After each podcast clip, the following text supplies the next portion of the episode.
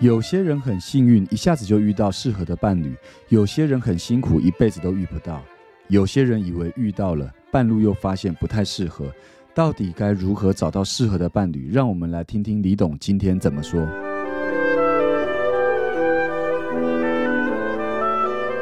大家好，欢迎来到李董下班后吼。那大家今天下班了吗？那每天都过得很快哦。那最近有一个朋友问我，就是在每天这么忙碌的生活中，我的节目啊这些内容都怎么发想出来的？那因为每天遇到不同的人事物啊，那这些人事物里面其实常常可以听到很多有趣的事情哦。那我自己会有一个习惯，可以做个小日记哦，小笔记。我一个本子里面是全空白的。那这个全空白的小日记本呢，会手写一些我心情或者是我觉得有。去的事情，我不晓得大家会有写日记的习惯吗？因为写日记有有时候会常常让你以后怎么样，就是能够回味。当时发生的很多情景，甚至是有很多你随着时间你不会记得的事情哦，所以鼓励大家也可以写写日记，好吗？那我这一集呢，我们做了一呃关于就是如何找到适合的伴侣这个主题哦。那为什么会有这个发想呢？我跟大家说，最近有一个朋友，那他们从国外回来哦，那应该说最近因为 COVID nineteen 嘛，所以 COVID nineteen 里面让就是整个一整个人与人之间其实没办法相聚哦。那他跟他的未婚妻有远距离的恋爱哦，那其实。应该说，这样的状况以及长达一年多的时间，可是他们的情感完全怎么样？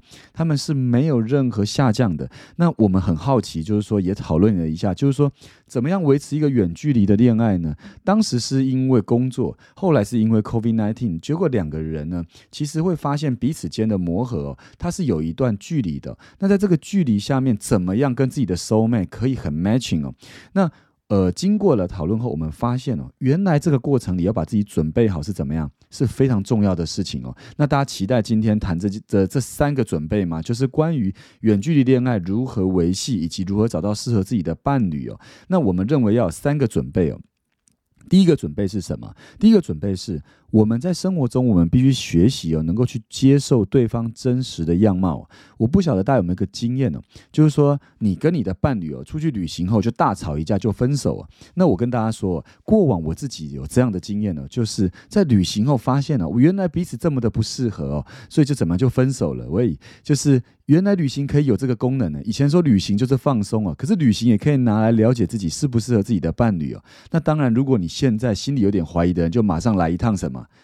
来一趟旅行，对不对？而不是啦，COVID nineteen 还是不能随便旅行啦。可是如果你想要去检查跟自己的伴侣适不适合，来一趟旅行，你马上会知道。那我先说，就是在旅行过程里，各位其实会有很深的发现。我不晓得你过往有没有这样的经验哦。那同时也跟大家讲，为什么刚才提到学习接受对方真实的样貌呢？因为有一天呢，当两个人生活很紧密的时候，你会看到他非常真实。比如说，他穿着内裤在家里跑来跑去啊，要不然就是他的牙膏乱丢啊。那你平常如果看到这样，你会受得了吗？平常两个人出去都打扮的怎么样，漂漂亮亮的，然后去约会啊。可是，在生活里私下是这样子，看到他邋遢的那一面呢？那我讲啊，就是邋遢的那一面怎么样？其实那个就是一个真实的样貌。可是有些真实的样貌是内在的，这种内在的，举个例哦，比如说二十多岁的时候，回想哇，二十多岁距离我有点距离，对不对？那这个以前的恋爱经验里面有一次啊，就是我有一个伴侣，他常常遇到问题的时候啊，因为他是一个比较内敛的人，那当时我也不明。明白，就是我就觉得，怎么跟我身边的在一起的这个人呢，常常闷着。那你的伴侣如果闷着的时候，你会怎么办呢？如果你是个很热情的人，你是不是会讲个笑话或逗逗他啦？那如果有时，如果你自己本身也是很闷的人，两个人就会怎么样？就会闷到爆，对不对？那我先说。当时我的伴侣是，就是说常常有话闷着不说。那我跟各位讲，同时他的表情也是看不太出来的。但是说真的，这跟他的内敛个性有关，而且跟我当时的成熟度不够有关。所以我当时就一直非常想要跟他讲，就是有事情就要怎么样怎么样，告诉他什么是对的，然后希望他改变哦。那我先说，这个世界上有没有人应该为我们改变呢？还真的没有人应该为我们改变，对吗？但很多时候我们却想改变对方啊，所以我们在建议里面呢，学习接受对方真实的样貌。这里面呢，是也给听众朋友一个建议哦。如果在感情上面，你常常跟另外一半有争吵，我们建议把焦点不要放在自己的喜好或改变对方哦，要不然对方真的不容易打开自己的心哦。我们应该把焦点放在自己改变自己，然后调整自己，让自己。能够更了解对方后。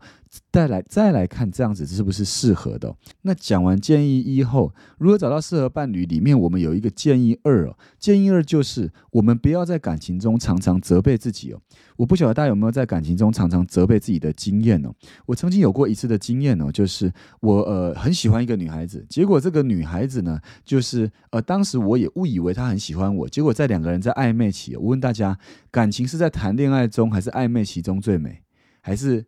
在一起后，经过一段经历，然后结婚后最美。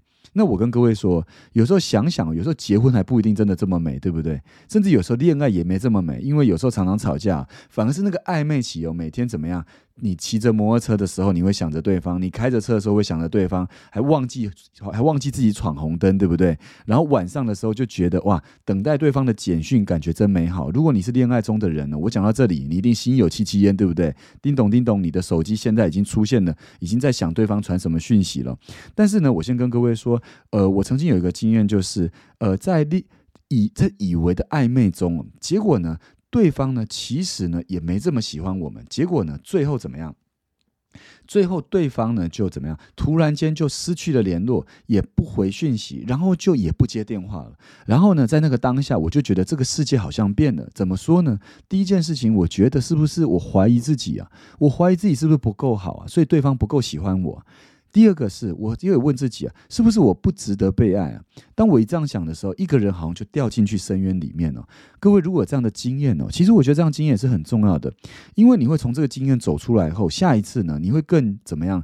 懂得跟自己相处，不会有一种责备自己的感觉哦。